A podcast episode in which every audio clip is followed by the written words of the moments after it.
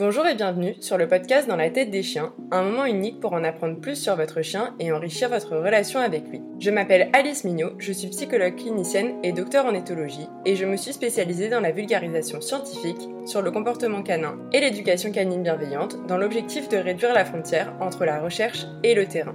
En parallèle de ce podcast, j'anime donc des webinaires d'éthologie appliquée aux chiens de compagnie et de médiation animale et du suivi individuel en éducation canine en présentiel sur Lyon ou en visio. Si vous souhaitez soutenir le podcast, je vous invite à vous y abonner sur votre plateforme d'écoute et lui mettre 5 étoiles, voire un petit commentaire afin de me donner du courage et de la visibilité. Vous pouvez aussi le partager à votre entourage ou des personnes qui ont encore un peu de mal avec l'éducation positive.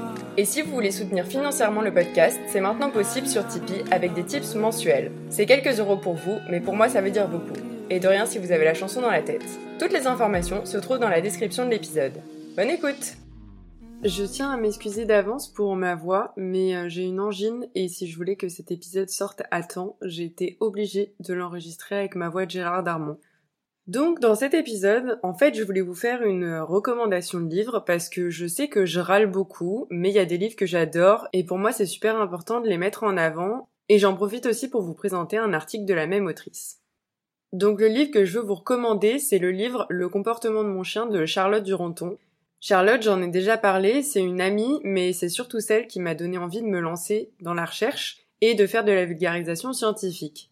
Charlotte, de base, elle est éducanin mais elle exerce plus. Elle est docteur en psychologie cognitive avec la mention éthologie. Elle a fait sa thèse sur la synchronisation humain-chien dont je vous ai parlé dans deux autres épisodes.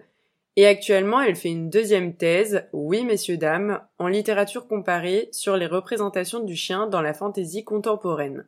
Pour tout ça, vous pouvez aller voir son site Ethodog où vous retrouverez la majorité des publications de sa thèse, mais aussi de ses publications actuelles. Bref, je voulais vous parler de son livre car c'est, pour moi, l'indispensable à avoir dans sa bibliothèque. Je vous donne une petite idée en vous donnant les titres des grands chapitres, mais on commence avec Origine du chien et influence sur son comportement, ensuite la communication entre chiens, ensuite les particularités de la communication entre chiens et humains, après on parle de cas particuliers, donc on parle des étapes de développement du chien au chien âgé, et on finit sur le bien-être des chiens de compagnie. C'est un livre qui est extrêmement complet si vous voulez avoir toutes les bases sur les chiens. Je l'aime beaucoup parce que c'est un livre qui est clair, qui est hyper bien vulgarisé avec de nombreuses images et exemples. Il est assez court, mais en fait, il n'y a pas besoin d'écrire des tartines de pages quand c'est de la qualité. Et pour les curieux scientifiques, il y a toutes les références à la fin de chaque chapitre. On est donc sur un livre où j'ai rien à redire car il est extrêmement bien rédigé et avec un appui scientifique, donc c'est exactement le type de livre que j'adore. J'en profite d'ailleurs pour vous parler de ces autres livres. Donc il y a le livre J'éduque mon chien avec bienveillance. Et si vous avez des enfants, je vous conseille le livre Que d'émotions, qui a été coécrit avec Agatha Liévin-Bazin, où on parle d'émotions animales, mais également d'émotions humaines, donc c'est exactement ce qu'on veut transmettre aux enfants. Ensuite, concernant l'article, je voulais vous parler d'un article que Charlotte a écrit parce que c'est une chercheuse de grande qualité, et je vous avais déjà présenté son travail sur la synchronisation comportementale, mais là je vais vous parler d'olfaction. Je vais donc vous parler d'un article qui s'appelle Let Me Sniff et qui a été coécrit avec Alexandra Horowitz. Cette recherche s'intéresse à l'influence du travail de flair sur l'état émotionnel des chiens et donc sur leur biais cognitif. Avant de vous décrire l'étude, je voulais vous remettre deux définitions. Donc les états émotionnels, c'est des états mentaux à court terme à valeur positive ou négative qu'un individu ressent après avoir perçu des stimuli internes ou externes importants. Et les biais cognitifs sont définis comme l'influence des états émotionnels sur l'interprétation par un individu d'un stimulus ambigu, et donc sur sa prise de décision ainsi que sur sa réponse comportementale. Les tests de cognition indiquent donc qu'un jugement plus positif du stimulus ambigu reflète des états émotionnels positifs, alors qu'un jugement plus négatif du stimulus ambigu reflète des états émotionnels négatifs. En gros, face à un stimulus ambigu ou une situation inconnue, les états émotionnels positifs entraînent des réactions optimistes et les états émotionnels négatifs entraînent des réactions moins optimistes. Donc dans cette étude, l'objectif était de tester l'effet d'une activité basée sur l'olfaction sur l'état émotionnel des chiens de compagnie. Les chiens ont d'abord été soumis à un test cognitif, puis ils ont pratiqué quotidiennement une activité spécifique pendant deux semaines, puis ils ont été soumis de nouveau à un test cognitif. L'activité menée différait entre les deux groupes, attribués aléatoirement évidemment, Donc dans le groupe expérimental, on avait un travail de flair et dans le groupe contrôle, on avait un travail qui s'appelle heel work. Et en cherchant, j'ai trouvé que c'était un peu un travail d'obéissance. Donc il s'agit d'apprendre au chien à s'asseoir à votre gauche, à marcher près de votre jambe gauche dans une position cohérente en public dans un ring délimité, en suivant une série de directives décidées à l'avance par le juge ou par l'éduc et en s'asseyant à votre gauche à la fin. Donc au cours du premier cours, on présentait au chien une boîte qui contenait une friandise. L'expérimentateur plaçait cette boîte à un mètre du chien et le chien était encouragé par une incitation du propriétaire telle que Allez, va chercher. Après trois répétitions, l'expérimentateur plaçait la source parmi deux autres boîtes sans friandise. Chaque fois que les chiens ont trouvé la cachette avec la friandise, ils avaient des félicitations et des récompenses en plus. Donc ensuite, on faisait des essais où les bols étaient posés à 3 mètres du chien et l'expérimentatrice mettait une friandise ou pas dedans. On avait donc un côté où si on posait la boîte, c'était positif et le chien trouvait la nourriture, et un côté où c'était négatif, c'est-à-dire que la boîte de ce côté-là n'avait pas de nourriture. Puis pour le test de l'étude, en fait, on mettait la boîte au milieu, donc en position ambiguë. Et on part du principe que si le chien est optimiste, il va y aller, alors que s'il est en état émotionnel plutôt négatif, il va mettre plus de temps. Je vous laisse aller lire toute la procédure si ça vous intéresse dans l'article, mais clairement j'avais la flemme de tout décrire dans cet épisode. Donc les résultats montrent que le temps pour aller au contact de ce stimulus ambigu a diminué de manière significative après les deux semaines d'entraînement dans le groupe expérimental, alors que le temps d'appréhension n'avait pas changé pour les chiens du groupe contrôle.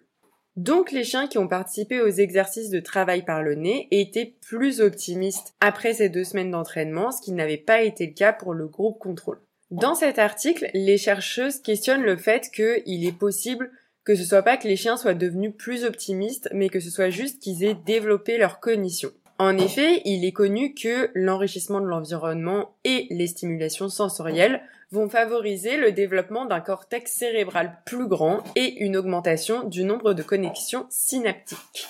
Il est donc possible que cette activité de flair soit plus stimulante au niveau cognitif que l'activité d'obéissance. Bon, je suis désolée si vous entendez des petits bling bling, mais Michael a décidé de jouer maintenant. Cependant, dans leurs résultats, en fait, les chiens du groupe expérimental, ils se souvenaient pas de la tâche plus rapidement que les chiens du groupe contrôle, ce qui suggère que les chiens ont conservé les mêmes capacités cognitives après ces exercices et donc que la différence qu'elles ont trouvée est due à un changement lié à cette activité de flair qui rend plus optimiste.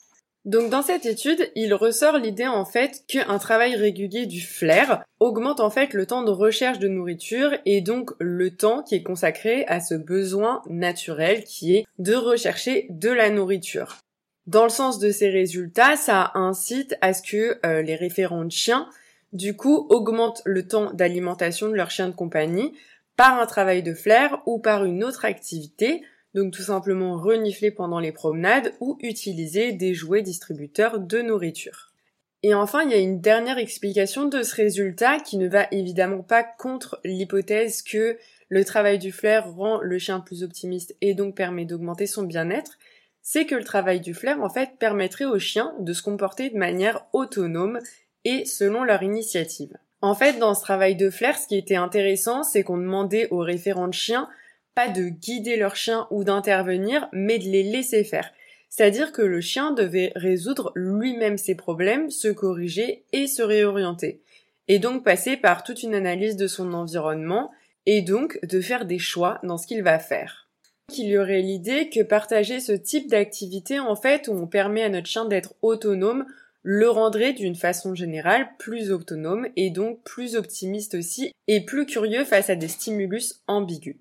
Les conclusions de cette étude sont donc que le fait de permettre aux chiens de passer du temps dans une activité de flair les rend plus optimistes et que le fait de leur laisser plus de temps pour la recherche de nourriture améliorerait donc leur bien-être. J'en profite pour faire ma petite conclusion qui est effectivement si vous avez le temps et que votre chien est motivé pour ça et que vous avez l'envie et le budget de faire une activité de pistage ou de mind trailing avec votre chien, ça peut être super intéressant justement pour améliorer son bien-être et encore plus intéressant avec un chien qui a du mal à gérer ses émotions et qu'on n'a pas envie de surstimuler dans une activité physique. À moindre échelle, parce que je le vois encore tous les jours, n'hésitez pas à laisser votre chien renifler dans la rue, c'est-à-dire marcher à son rythme et le laisser renifler du pipi ou des pistes, même si parfois ça vous semble dégueulasse. En vrai, ça permet de le fatiguer, ça le permet une dépense mentale, de réguler son rythme cardiaque, et par cette étude, on voit que ça permet aussi de le rendre plus optimiste et d'améliorer son bien-être. Donc, c'est tout bénéf. En attendant les prochains épisodes qui seront consacrés à comment survivre à Noël face à tonton Roger qui connaît tout sur tout, je vous souhaite une bonne journée ou soirée et des caresses évidemment consenties à vos toutous. Hello, c'est encore moi la liste du montage. Merci d'avoir écouté l'épisode en entier. N'hésitez pas à me mettre 5 étoiles et à partager cet épisode. Vous pouvez aussi me soutenir sur Tipeee. En attendant le prochain épisode, rendez-vous sur Instagram pour voir les monstres dormir, des mèmes pourris, m'entendre me plaindre et quand même avoir des infographies intéressantes. À bientôt!